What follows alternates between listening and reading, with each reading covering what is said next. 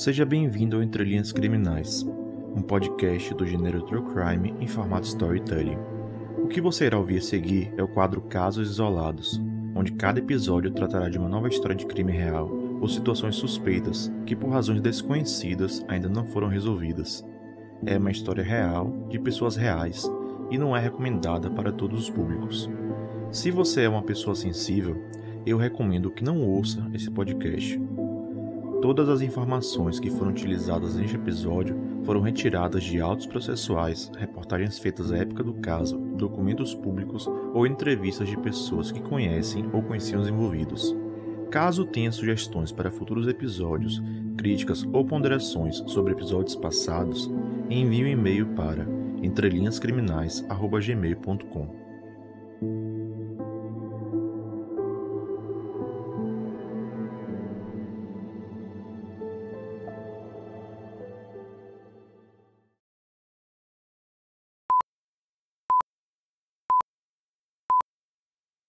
Antes de começar o caso de hoje, eu preciso falar sobre as unidades de polícia pacificadora, conhecidas pela sigla UPP, um projeto criado pelo governo do estado do Rio de Janeiro no ano de 2008. Hoje, após 13 anos da sua primeira aplicação, o projeto é considerado mais um fracasso de segurança pública do estado, por não ter combatido a criminalidade local e ter sido alvo de inúmeras denúncias por violações a direitos humanos. Na verdade, a herança que foi deixada pelas UPPs é resumida pelo relato dos moradores das favelas cariocas, que ao longo dos anos foram intensificando críticas à presença dos policiais militares nas comunidades. As denúncias descrevem uma série de crimes cometidos por policiais fardados: extorsões, estupros, sequestros, corrupção, homicídios, tortura e outros delitos que atualmente dão origem a dezenas de ações penais nas varas criminais do Rio de Janeiro. O mais famoso crime que foi cometido por policiais das UPPs é o que eu irei lhe contar hoje. Amarildo Dias de Souza, um morador da Rocinha que estava em um pequeno comércio da região e sumiu após ter sido abordado por policiais militares das UPPs da Rocinha. Depois daquele dia, Amarildo nunca mais voltou para casa, e hoje irei lhe dizer o porquê.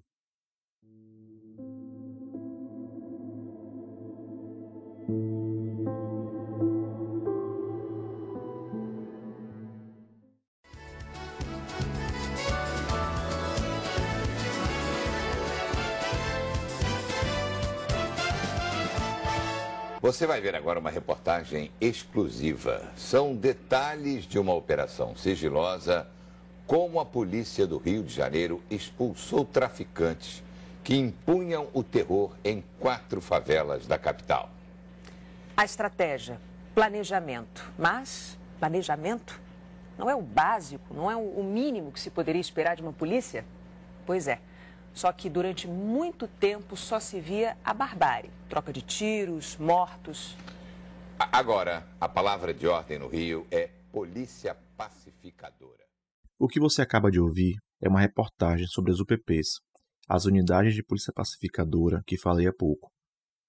A iniciativa consistia na criação do que se chamava à época de polícias comunitárias, sedes da Polícia Militar seriam instaladas dentro das comunidades, que teriam o objetivo de combater o crime organizado, com ênfase em ações contra o tráfico de drogas e grupos milicianos que se espalhavam em diversas comunidades de todo o estado. As UPPs teriam sido criadas inspiradas em dois projetos já existentes. O primeiro deles foi a reformulação do grupamento de policiamento em áreas especiais, que ocorreu ao longo dos Jogos Pan-Americanos de 2007, que foi realizado na cidade do Rio de Janeiro. O projeto inicial do grupamento existia desde meados dos anos 2000 e era inspirado em um outro projeto chamado Mutirão da Paz, que foi criado no ano de 1999 na cidade de Laranjeiras, no interior do Rio de Janeiro. O objetivo era a redução dos crimes contra a vida nas comunidades cariocas, que depois se estendeu à realização de outras atividades que iam de rondas escolares até a resolução de problemas entre vizinhos. É importante que você saiba que nada no Rio de Janeiro acontecia de forma preventiva ou organizada. As políticas de segurança pública de enfrentamento ao crime sempre eram feitas após algum episódio de violência que atraía a atenção da imprensa. A própria idealização do grupamento de policiamento é prova disso. Ele foi instituído após o sequestro do ônibus 174, um dos crimes mais famosos da história do Brasil, que foi exibido em tempo real e resultou na morte do sequestrador do ônibus e da vítima.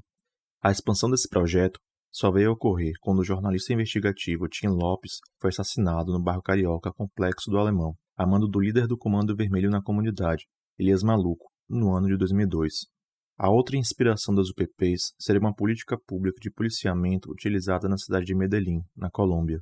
Em meados de 2002, quando a Colômbia tinha um dos piores índices de homicídios do mundo, com 84 homicídios para cada 100 mil habitantes, o governo local instituiu um plano de tomada das favelas colombianas, que até então eram controladas por cartéis de narcotráfico em um cenário muito semelhante à de uma guerra. Depois da tomada das favelas, que consistia na expulsão de traficantes em meio a tiroteios e confrontos com a destruição das suas sedes, a polícia instalava bases permanentes que, na teoria, permitiriam a chegada de outros serviços sociais, além da realização de obras para melhorar a vida na comunidade. Um conjunto de 25 favelas teriam sido tomadas de uma única vez em Medellín, dando início a que parecia ser a almejada pacificação local. A queda da violência em Medellín ocorreu até 2008, quando os dados voltaram a apontar o crescimento dos homicídios novamente, até patamares muito próximos aos anteriores à intervenção da polícia. Especialistas passaram a sustentar que a diminuição na violência local não teria ocorrido por conta da intervenção da polícia nas comunidades, mas sim por conta de um acordo entre cartéis que ocupavam a região. A TV Globo fez uma reportagem especial em Medellín sobre a pacificação das favelas. Veja o que um cientista político colombiano chamado Fernando Quijano falou na entrevista que foi ao ar no dia 15 de dezembro de 2014. Um pacto, entre um pacto em que estão envolvidas as 350 quadrilhas da cidade, seus 13 mil homens, e esse pacto se denomina Pacto do Fuzil. E é um pacto que se iniciou em 13 de 7 de 2013. Até agora funciona. Sérgio Cabral foi governador do Rio de Janeiro entre 2007 e 2014. Ao longo da sua primeira campanha, fez diversas promessas relacionadas à segurança pública, assegurando um plano de ação contra a violência no Estado, o trecho que você irá ouvir agora ocorreu em uma das primeiras entrevistas após a posse de Cabral como governador do estado, no programa Roda Viva, em 26 de fevereiro de 2007. Qual é a nossa proposta? A nossa proposta, nós estamos nos organizando para isso, porque isso leva tempo, e o presidente Lula soube compreender isso quando eu apresentei para ele a proposta da Rocinha, é que nós temos que fazer intervenções urbanas. Quer dizer, a Colômbia, por exemplo, tem dois exemplos. Eu vou à Colômbia agora no final do mês, de março. Mas a Colômbia tem dois exemplos. Exemplos bem-sucedidos e exemplos que estão gerando hoje na Colômbia uma crise política séria. Quer dizer, que é a questão dos paramilitares. Que teve milícia também. Que teve milícia também. A principal revista da, da Colômbia, há cerca de duas semanas, estampou na primeira página uma crise política no governo em função, uh, digamos assim, de uma certa uh, leniência. leniência com a operação paramilitar. Não é isso que nós queremos. Por outro lado, a Colômbia tem experiências em Medellín muito interessantes de urbanização e experiências muito interessantes de valorização do policial e de uma nova organização da polícia eh, nas ruas de Bogotá.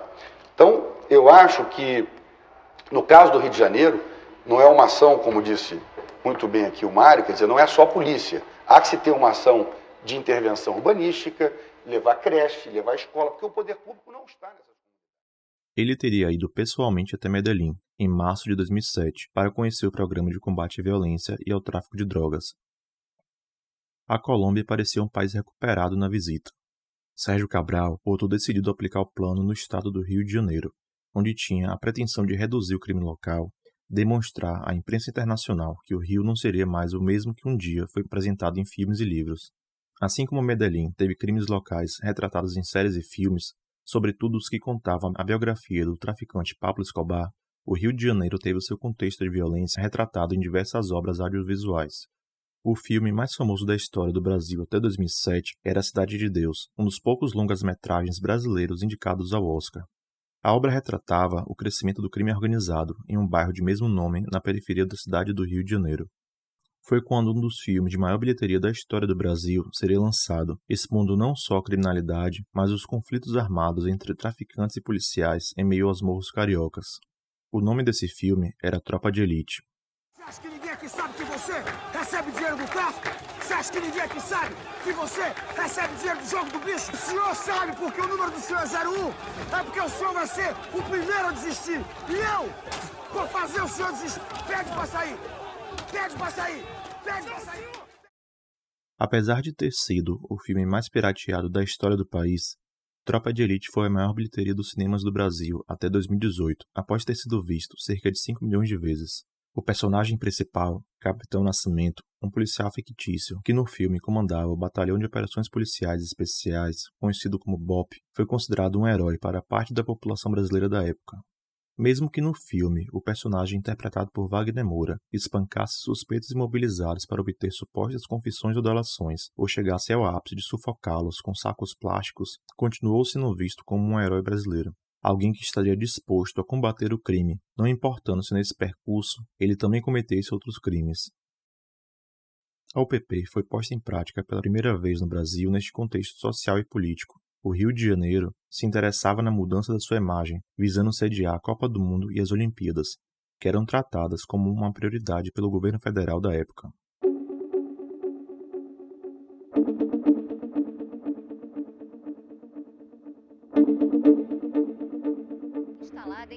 Dezembro de 2008 no Morro Dona Marta, em Botafogo, zona sul do Rio de Janeiro, a primeira unidade de polícia pacificadora deu início a uma nova política de segurança. O projeto foi concebido para que o poder público retomasse o território dominado por quadrilhas de traficantes ou milicianos. Para os moradores, mais segurança e liberdade de ir e vir. Especialistas em segurança pública já alertavam para possíveis riscos de transformar o Estado no que chamaram de, abre aspas, Laboratório da Política de Segurança Pública da Polícia Militar do Rio de Janeiro. Seria uma tática inconsequente por parte do governo estadual, que estaria inserindo 112 policiais dentro da comunidade para exercer uma função que não foi devidamente estudada, onde os impactos até então seriam imprevisíveis. A imprensa brasileira apoiou as instalações das UPPs. A tese de que o projeto tinha dado certo na Colômbia fez com que o projeto de Sérgio Cabral fosse endossado por grande parte da mídia na época. Nos primeiros anos da iniciativa, os moradores raramente eram questionados sobre as UPPs em entrevistas, o que gerava a impressão de que se tratava de um projeto popular e aprovado nas comunidades. A verdade é que poucos moradores queriam dar entrevistas, costumavam pedir para não falar. Apesar de raros, relatos como o dessa moradora de Santa Marta eram transmitidos. Melhorou num ponto, no outro não. As armas que tinha não tem. O resto tá do mesmo jeito. Quando eles não estavam aqui, não tinha roupa como o Famo está tendo agora, certo? Isso eu falo. Agora tem demais. Deixar uma roupa na corda já era. Adianta alguma coisa? Não adianta. Agora tem roubo, tem falta de respeito com os moradores, tem demais. Se puder, bate em quem nem precisa bater, estão batendo. Pega a gente que não tem nada a ver, isso não faz nada. Entre 2008 e 2010, os índices de violência diminuíram em todas as favelas que tinham as UPPs aplicadas. Isso permitiu que Sérgio Cabral concorresse à reeleição em 2010, onde ganhou em primeiro turno com quase 70% dos votos. Apesar da aparente aprovação, os relatos de violência e crimes praticados por policiais dentro das favelas começou a aumentar exponencialmente. Com a disseminação de câmeras filmadoras e smartphones, situações de abuso contra moradores começaram a ser gravadas e divulgadas pela internet, onde policiais eram flagrados cometendo diversos crimes, enquanto estavam em serviço pela UPP. Mesmo com a dispersão de notícias de que as UPPs tinham diversos relatos de crimes cometidos contra moradores da região, a imprensa brasileira ainda noticiava muito pouco. O projeto ainda contava com um apoio midiático nacional e internacional, até acontecer o caso que te contarei hoje. Ouça agora essa reportagem. Um policial militar é, de uma UPP foi preso suspeito de sequestrar um comerciante. Ele é apontado como chefe da quadrilha que negociava o pagamento de resgate da vítima. Um absurdo que você vai ver agora. No cativeiro, os dias foram de terror. Fui torturado dos dois primeiros dias, com madeira, faca, com ponta de faca, arma de choque do começo ao fim. Todo momento achava que eu ia morrer. O homem foi rendido próximo ao comércio dele numa das comunidades da Maré.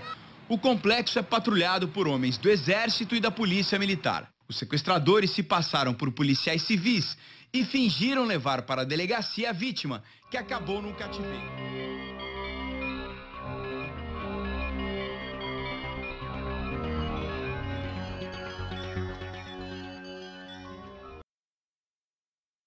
Reportagens como essas eram exceções. geralmente eram acompanhadas de um posicionamento da Corregedoria da Polícia Militar ou de algum outro meio representativo de policiais que negava o ato ilícito ou, no máximo, afirmava que se manifestaria após o fim das investigações.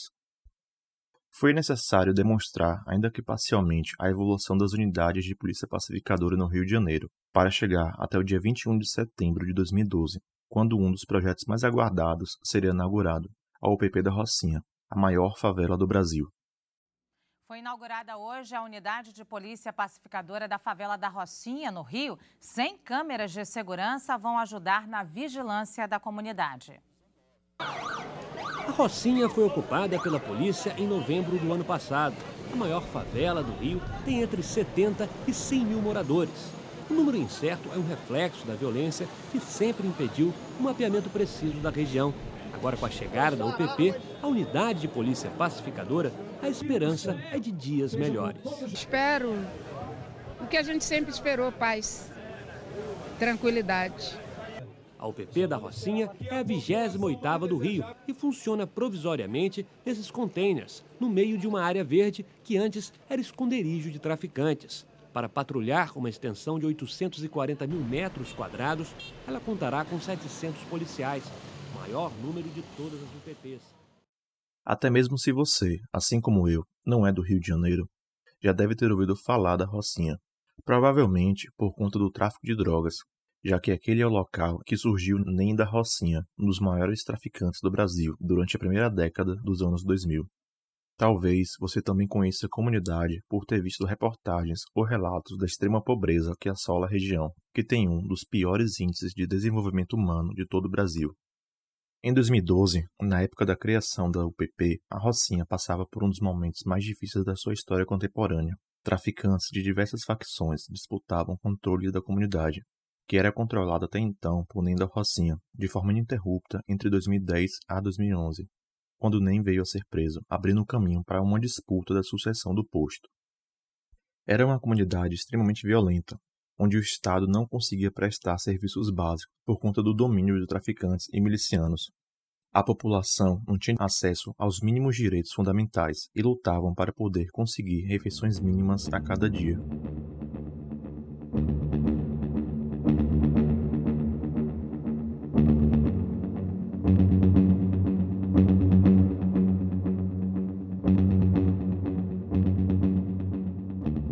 Amarildo Dias de Souza vivia neste contexto de incertezas e pobreza, junto com a sua família, composta por sua esposa e seis filhos. Apelidado de Boi por ser um homem muito forte, Amarildo trabalhava como pedreiro, mas quando não estava trabalhando em uma obra, fazia funções gerais para os moradores da comunidade. Ele era semi-analfabeto e escrevia apenas o próprio nome. A sua vida muito precária repetia a história dos seus irmãos e pais, que também não tiveram oportunidades, sua mãe era empregada doméstica, enquanto seu pai era pescador e morreu precocemente em um acidente de barco. A mãe de Amarildo teve doze filhos, que nasceram e cresceram na comunidade. Os avós maternos de Amarildo foram os primeiros membros da família a chegarem na Rocinha, vindo da zona rural de Petrópolis, em busca de uma oportunidade.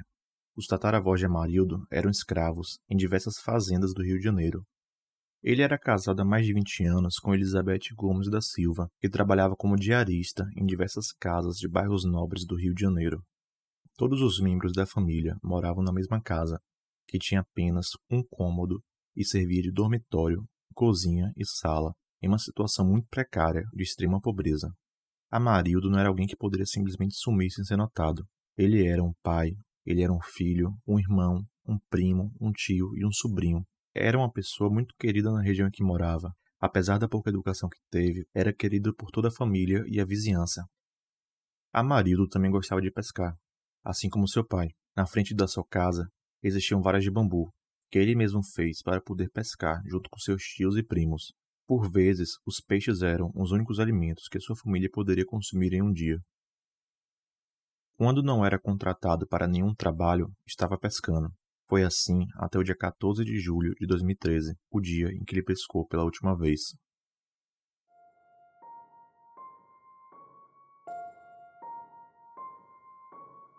O dia 14 era um domingo comum como outro qualquer.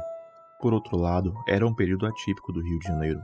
diversos arrastões eram vistos em vários locais distintos da cidade. A Polícia Civil do Rio de Janeiro, em parceria com as unidades de polícia pacificadora da Polícia Militar, em razão da quantidade de arrastões que estava acontecendo no estado, cria a Operação Paz Armada, que seria a maior operação policial desde 2011. O último grande conflito armado ocorreu justamente na Rocinha, quando ela foi tomada pela Polícia Militar, algo que antecedeu a instalação das UPPs. Cerca de 300 policiais, civis e militares foram escalados para poder deter suspeitos na Rocinha. Essa operação ocorreu entre os dias 13 e 14 de julho de 2013. Amarildo passou o final de semana dos dias 13 e 14 de julho dentro da Rocinha. Sem nenhum serviço para realizar, chegou a pescar com parentes, mas depois voltou para casa. Segundo testemunhas entrevistadas pela jornalista Helenice Bottari, que trabalhava para o Globo, ele estava próximo a um pequeno comércio chamado Bar do Júlio, num local da Rocinha chamado Roupa Suja, quando foi detido por um policial chamado Douglas Vital, conhecido na comunidade por Cara de Macaco. A comunidade sabia que estavam acontecendo abordagens de forma indiscriminada contra os moradores, mas Amarildo ter sido levado gerou uma estranheza incomum no local. Ele foi forçado a ir a pé para uma das sedes da UPP, que ficava a cerca de 300 metros do pequeno mercado que estava pouco tempo antes, acompanhado de Douglas Vital e dos outros policiais que o abordaram. A informação de que Amarildo foi detido logo se espalhou na comunidade. Ele não tinha passagens pela polícia, mas acabou sendo levado mesmo assim, Elizabeth, a esposa de Marildo, foi informada que ele foi levado pela polícia e logo foi até a sede da UPP, em que o marido tinha chegado poucos minutos antes. Ela ficou sentada no chão, em frente ao prédio, porque foi impedida de entrar por policiais. Cerca de 15 minutos depois, Amarildo sai pela porta da frente da delegacia, acompanhado por outros policiais, que o obrigaram a entrar em uma viatura, onde ele seria levado para outra sede da unidade de polícia pacificadora. A informação é de que Marildo estava sendo confundido com um traficante da região, mesmo mostrando aos policiais a carteira de trabalho para provar que era um sujeito trabalhador, eles não teriam acreditado, continuando com a suposta averiguação. Um dos poucos vídeos de câmera de segurança que existem sobre o caso é deste momento. Elizabeth aparece nas imagens correndo até Marildo após sair do prédio da UPP, para perguntar como ele estava e entregar alguns documentos que teria levado para ajudar na identificação do marido, mas foi proibida de falar com o marido pelos policiais que o obrigaram a entrar no carro e seguir sem poder falar com a sua esposa. Amarildo entrou nos fundos da viatura da Polícia Militar do Rio de Janeiro. Daquele dia em diante, ele não voltou para casa e nunca mais foi visto por ninguém.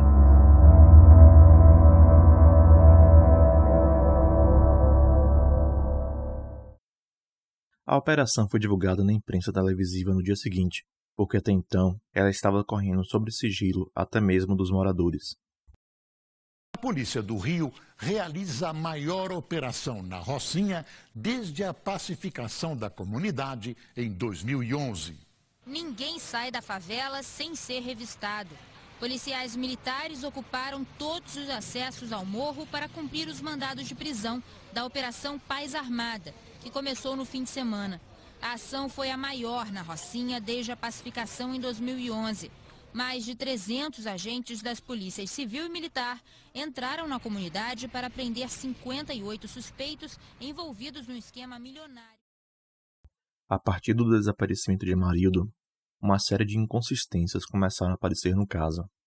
A primeira delas começa a partir da noite do desaparecimento. Por volta de meia-noite e dez, uma das irmãs de Amarildo, que também morava na Rocinha, foi até a sede da UPP em que ele foi supostamente levado, mas foi proibida de entrar por policiais. A única informação que ela recebeu é de que, após o término do interrogatório, Amarildo foi embora sozinho do estabelecimento. No dia seguinte, Amarildo não chegou em casa Certo. Então a senhora já se sente viúva? Já, claro, porque meu marido, eu moro 30 anos com meu marido, tenho seis filhos com ele, uhum. entendeu? Meu marido nunca assumiu de casa. Meu marido sempre trabalhou de carteira assinada em obra. Ele, eles tiraram a coluna da minha casa. Agora estou morando na casa da minha cunhada. Minha, minha cunhada tinha 10 pessoas na casa dela, como com minha família já formou quase 20 pessoas, uhum. entendeu? Então está sendo, tá sendo uma coisa, é, está sendo um transtorno para nossa família. A segunda inconsistência do caso é que as câmeras públicas que ficavam em frente à sede da UPP, para onde marido foi levado, pararam de funcionar sem motivos aparentes, por volta de 8h22 da manhã, pelo menos 12 horas antes dele ser abordado.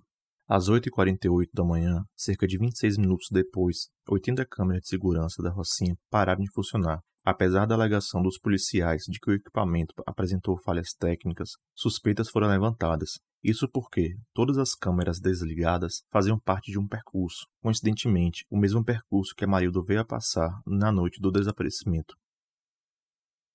As únicas imagens em que Amarildo é filmado antes de desaparecer vêm de câmeras de estabelecimentos privados por essa razão. O boletim de ocorrência veio a ser registrado no dia 16 de julho de 2013, dois dias depois do desaparecimento, dando início ao inquérito policial que duraria quase três meses. A partir daquele momento, a versão das UPPs e dos policiais passava a ser contestada Sérgio Cabral havia sido reeleito em 2010. Pela primeira vez em cinco anos das UPPs no Rio de Janeiro, ele se demonstrava preocupado com a repercussão negativa que o programa estava ganhando. Ele recebeu a esposa de Amarildo, a dona Elizabeth, no dia 24 de julho de 2013 em seu gabinete e prometeu que solucionaria o caso. Mas, é, independente é, dessa situação, que, que, que qualquer que seja, nós vamos encontrar o Amarildo e vamos prender os responsáveis por isso. Tenham farda ou não tenham farda. Porque nós temos que ter um compromisso, sabe, com o respeito às pessoas, que o tráfico fazia era massacrar as pessoas. E as UPPs chegaram nas comunidades para libertar as pessoas. Então não há justificativa nenhuma para isso, sobretudo um homem trabalhador, um servente de pedreiro que mora na Rocinha há 30 anos, que, que criou seus filhos lá, sabe, querido por todo mundo. Eu conheci a Elizabeth hoje, uma mulher guerreira, decente, digna, e que vai ter do nosso Estado, do nosso governo, todo o aparato, inclusive da sua família. Proteção à testemunha, proteção à família, para que ela vá para um lugar seguro né, e vamos descobrir os responsáveis por essa barbaridade. Nada aconteceu ao longo da sua gestão. Ele viria renunciar ao cargo de governador do estado menos de um ano depois, em abril de 2014. Amarildo não era a primeira pessoa a desaparecer após a abordagem da Polícia Militar do Rio de Janeiro, mas foi o primeiro caso a ter destaque na imprensa nacional. O principal motivo dele ter chamado tanta atenção, além das incansáveis buscas de amigos e familiares, tem relação com as manifestações de junho de 2013. Depois daquele período, diversos grupos políticos, jornais amadores e artistas politicamente engajados passaram a divulgar protestos contra a violência policial por todo o Brasil. O nome de Amarildo virou um símbolo, e demonstrar que existia um interesse popular em encontrá-lo era uma demonstração de resistência. Você irá ouvir agora um dos gritos das manifestações organizadas em 2013 após o seu desaparecimento.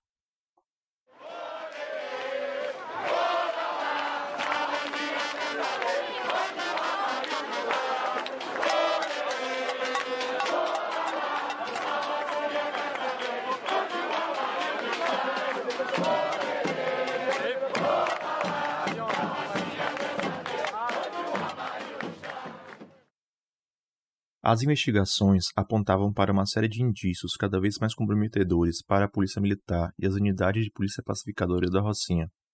Além das 80 câmeras de segurança que misteriosamente não funcionavam no dia em que Amarildo desapareceu, o GPS das viaturas da Rocinha também teriam parado de funcionar no mesmo dia. Não existiam registros dos percursos que foram feitos pelo carro em que Amarildo estava no dia que desapareceu. Mesmo com o suposto defeito do GPS, existia uma forma de localizar o percurso do carro, os rádios da Polícia Militar. Eles tinham um dispositivo de geolocalização e poderiam demonstrar por satélite o caminho que o carro onde Amarildo estava fez antes do seu desaparecimento. O Jornal Nacional obteve informações exclusivas sobre o deslocamento do carro após o desaparecimento de Amarildo, Fazendo exatamente um mês que um ajudante de pedreiro desapareceu no Rio de Janeiro depois de ter sido levado para averiguação por policiais da unidade de polícia pacificadora da favela da Rocinha.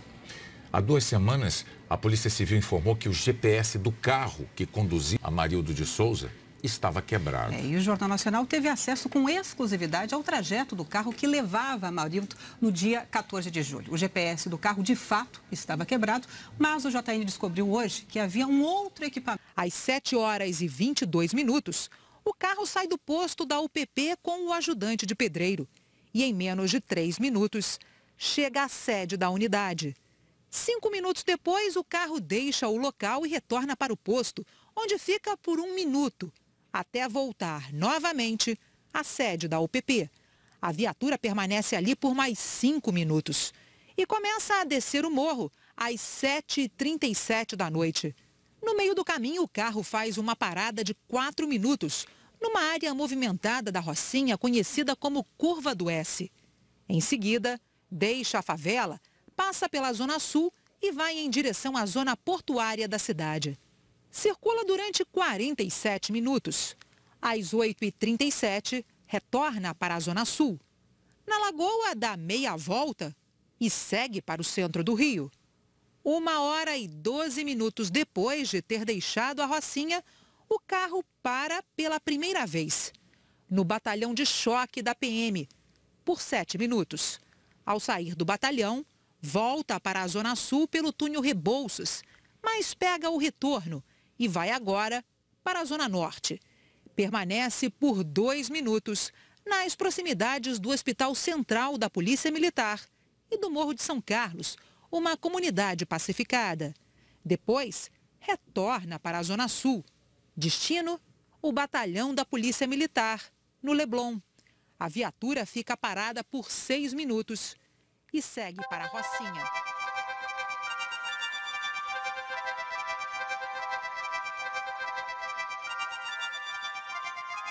A família de Amarildo precisou passar por uma série de desafios durante e após a finalização do inquérito policial.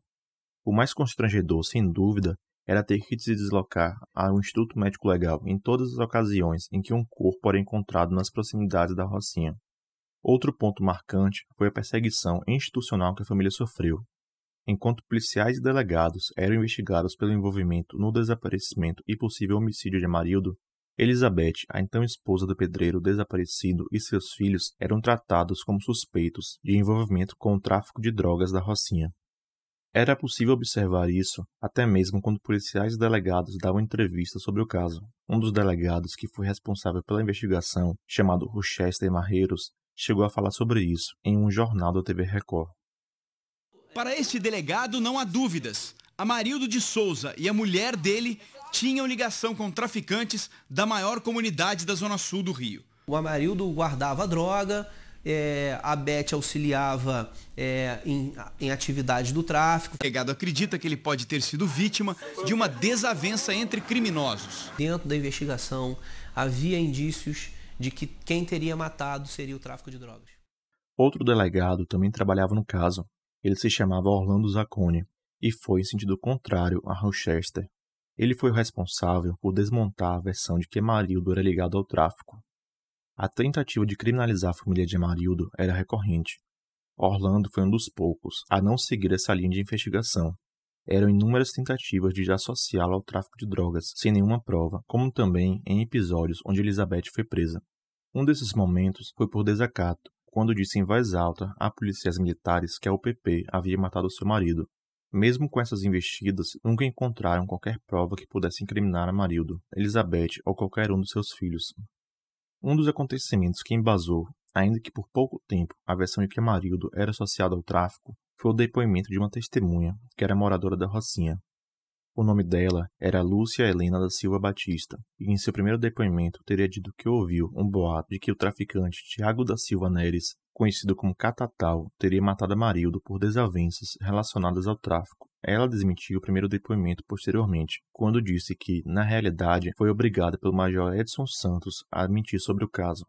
Hoje faz dois meses que o ajudante de pedreiro Amarildo de Souza desapareceu na Rocinha.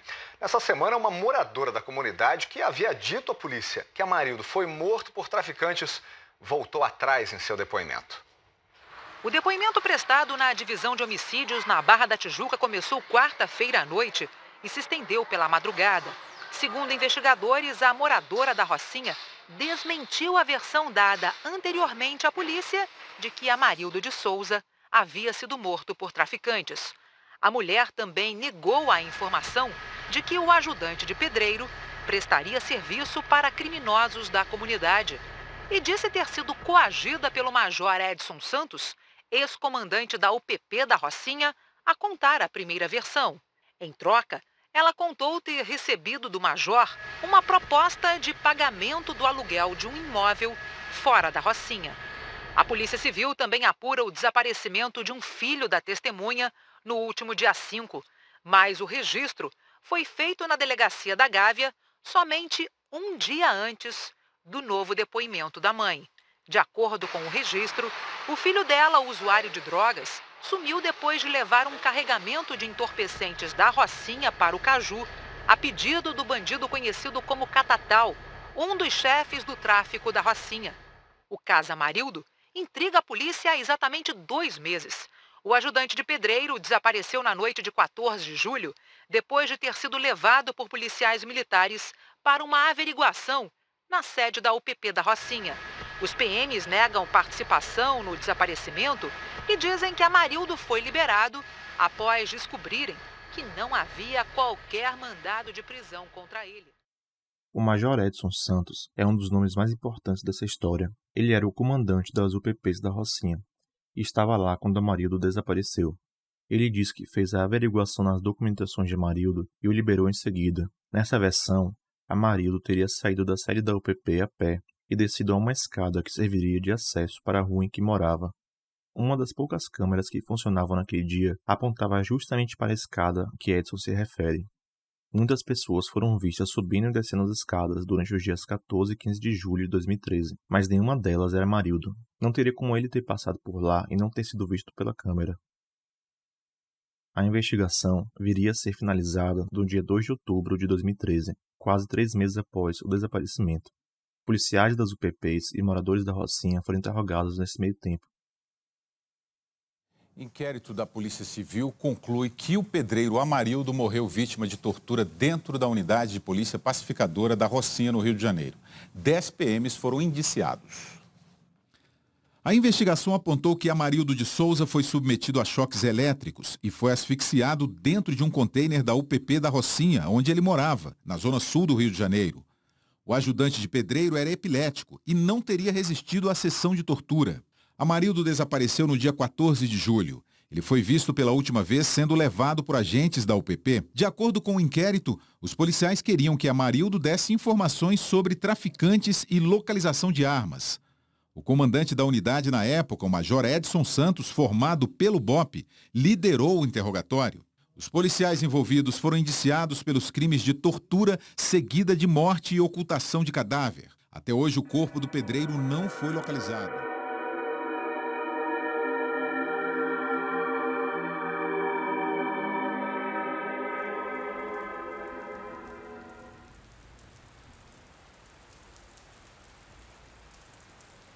Amarildo morreu sendo torturado. Ele estava dentro de uma das sedes da UPP quando foi submetido a sessões de asfixia com sacos plásticos, choques elétricos e outros meios de tortura. Uma pessoa inocente e trabalhadora que nunca foi preso ou condenado por nenhum crime. Um pai de família que perdeu o direito de ver os seus filhos crescerem. Esse era o resultado de ter normalizado a violência policial nas comunidades carentes por todo o Brasil. Era a consequência de ter transformado o Capitão Nascimento em um herói. As práticas que foram utilizadas contra ele eram as mesmas que aparecem no filme Tropa de Elite. Não era a primeira vez que o comando do Major Edson Santos era denunciado por tortura. No dia 27 de novembro de 2013, o jornal Estadão publicou uma matéria com o título, aspas, Soldado preso no caso Amarildo é denunciado por outras torturas na Rocinha. Nessa reportagem são exibidos relatos de adolescentes o primeiro deles alega ter sido torturado por Douglas Vital, o cara de macaco, em ao menos duas ocasiões. As duas foram antes do desaparecimento de Amarildo. A primeira delas teria ocorrido em abril de 2013, quando Vital teria o levado para um beco e colocado um saco plástico em sua cabeça. A tortura só teria terminado quando a sua mãe implorou para que o show de horrores parasse no local. A segunda tortura ocorreu no dia anterior ao sumiço de Amarildo, quando Vital e outro policial, identificado como Adson Nunes da Silva, pegaram a cabeça de um adolescente e colocaram em um vaso sanitário e deram sucessivas descargas. Posterior a isso, tiraram sua roupa e o ameaçaram a introduzir um cabo de vassoura em seu ânus. No final, não introduziram um cabo de vassoura no adolescente, mas o obrigaram a engolir cera líquida e quente. A segunda vítima tem os mesmos relatos, com um acréscimo. Em maio de 2013, Vital e outros policiais teriam levado para um barraco, onde o obrigaram a mascar pedaços de vidro. Assim como na primeira ocasião, eles só interromperam a tortura quando a mãe do menor chegou ao local e também implorou para que aquilo parasse. A imprensa nacional só veio dar credibilidade a essas denúncias quando Amarildo desapareceu. O Fantástico transmitiu uma reportagem exclusiva que trazia relatos de pessoas que foram sequestradas e torturadas por policiais que queriam obter supostas colaborações em investigações. Eles me chamaram, pediram para revistar minha mochila e meu documento. Eles pediram: Sei você, sou trabalhador, tem carteira assinada, não devo nada, pode puxar aí. Aí não vou me ali. Eu falei que não ia, ele pegou minha gravata e foi o que aconteceu. O inquérito policial indiciou 10 pessoas, mas o Ministério Público do Estado do Rio de Janeiro denunciou 25 pessoas. Além de Edson Santos, Douglas Vital e outros agentes que participaram da operação que matou Amarildo iriam responder por diversos crimes, que iam de tortura com resultado morte, ocultação de cadáver, fraude processual e coação de testemunhas. Eu não conseguiria explicar tudo o que aconteceu ao longo de uma ação penal em só um episódio de podcast. São muitos réus, onde cada um apresentará teses de defesas diferentes, onde eu precisaria verificar uma a uma. Por esse motivo, te direi apenas um fato que ocorreu ao longo da instrução processual, mas que é muito grave. Edson Santos mantém a teoria de que Amarildo foi morto por traficantes. Ele não é o único réu a fazer isso. Alguns dos 25 denunciados pelo Ministério Público do Rio de Janeiro se organizaram para poder forjar provas de uma suposta relação entre a morte de Amarildo e o tráfico de drogas da região. Eles tinham conhecimento de que alguns policiais que estavam sendo denunciados estavam com os telefones grampeados pela investigação do caso Amarildo. Um dos policiais teria comprado, com o auxílio de outros policiais, um chip telefônico que seria utilizado para ligar para os números grampeados. Nessas ligações, esse policial, que se chamava Marlon Campos Reis, fingia ser um traficante da Rocinha e falava repetidas vezes que ele mesmo havia matado o boi, que era o apelido de Amarildo, em ligações simuladas feitas para Douglas Vital, o cara de macaco. Isso ficou comprovado em outubro de 2014, quando o Ministério Público divulgou um laudo de análise das vozes das ligações dos supostos traficantes, e um laudo do Instituto de Criminalística Carlos Zéboli confirmou que policiais militares tentaram fraudar as investigações do caso Amarildo. Um exame de voz indicou que um soldado fingiu ser um traficante ao telefone com um PM. Era uma tentativa de atribuir ao tráfico de drogas o sumiço do ajudante de pedreiro. De acordo com o Ministério Público, o laudo aponta que é de um dos PMs denunciados, o soldado Marlon Campos Reis, a voz do homem que ligou para outro policial fingindo ser um traficante. Na ligação, Marlon faz falsas ameaças e atribui ao tráfico de drogas o sumiço de Amarildo. Em um trecho, Marlon diz que botou o boi na sua conta. Boi era o apelido de Amarildo. Já botamos um boi na tua conta, Já botamos um boi na tua Outro fato que ocorreu antes do julgamento foi a morte de um dos policiais que estava sendo processado pelo crime. O nome dele era Vitor Vinícius Pereira da Silva, que tinha apenas 32 anos. Ele teria infartado dentro de Bangu 8, onde cumpria prisão preventiva no dia 13 de março de 2015. Ele não foi o único envolvido no caso a morrer antes do julgamento. Menos de uma semana antes, Adson Nunes da Silva foi assassinado. Ele era o policial que se deu há pouco no caso da tortura dos adolescentes. Ele foi testemunha no inquérito policial e ajudou a esclarecer as circunstâncias da morte de Amarildo.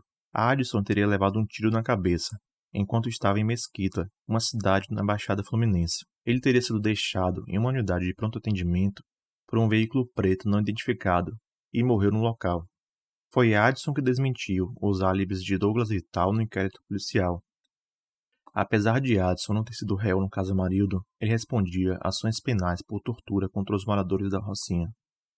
Dos 25 denunciados, 12 foram condenados, e desses 12, somente 8 tiveram sua condenação confirmada em segundo grau. Falarei agora os principais pontos da sentença e o que a justiça considerou que cada réu teria feito ao participar do crime. O primeiro condenado é o Major Edson Santos, o ex-comandante das UPPs da Rocinha. Ele foi condenado a 13 anos e 7 meses de reclusão em regime fechado. Para a justiça, ele foi o mentor intelectual da tortura contra Marildo. Teria partido dele a ordem para que a vítima fosse capturada e levada à base da UPP. Ele determinou aos policiais de sua confiança que vigiassem a área em, em torno da sede da UPP, onde Amarildo foi torturado e morto. e impediu que os policiais a quem menos confiava saíssem dos seus postos naquela noite. Ele também comandou e orientou o sumiço do corpo da vítima, ordenando aos seus subordinados que retirassem o cadáver do local e o ocultassem em uma região que até hoje não foi descoberta. O tenente Luiz Felipe de Medeiros foi condenado a 10 anos e 7 meses de reclusão. A juíza considerou que Luiz Felipe, subcomandante da UPP da Rocinha e primeiro homem abaixo do Major Edson Santos na hierarquia da unidade, não só orquestrou todo o crime junto a Edson, como também participou pessoalmente da execução. Após a morte de Amarildo, em decorrência da sessão de tortura, o tenente buscou pessoalmente uma capa de moto, que foi utilizada para poder ocultar o corpo da vítima, com o intuito de dificultar as investigações, ele teria também derramado óleo automotivo no local, onde o pedreiro foi torturado e morto. O soldado Douglas Vital foi condenado a 11 anos e 6 meses de reclusão, em regime fechado. Segundo o processo judicial, sob a ordem do comandante-major Edson, ele buscou o pedreiro em um bar da comunidade e o levou para a sede da UPP, onde participou ativamente de sua tortura e morte, e também da ocultação do cadáver, a juíza destacou que ele era conhecido pelos moradores da Rocinha em razão das suas abordagens violentas. O soldado Marlon Campos Reis foi condenado a pena de 10 anos e 4 meses de reclusão em regime fechado. A justiça considerou que o soldado Marlon acompanhou o soldado Douglas Vital na abordagem e o conduzindo à sede da UPP. A juíza destacou que ele era braço direito de Vital e sabia de todo o plano criminoso, e aderiu a ele desde a origem, participando de todos os atos executórios da tortura, como também contribuiu diretamente para a ocultação do corpo. Foi ele quem fingiu ser o traficante que ligava para Vital, com a finalidade de confundir os investigadores. Outras quatro pessoas foram condenadas pelo crime, em penas que variavam de nove anos e quatro meses a dez anos e quatro meses. Teriam sido Anderson César Soares Maia, que também foi ao bar buscar Marildo e ainda o torturou na sede da UPP, além de Jorge Luiz Gonçalves Coelho, Wellington Tavares da Silva e Felipe Queiroz Moura, que fizeram a escolta em volta da sede onde Marildo foi torturado e morto para impedir a aproximação da população. Nenhum dos policiais assumiu a autoria do crime durante ou após o processo.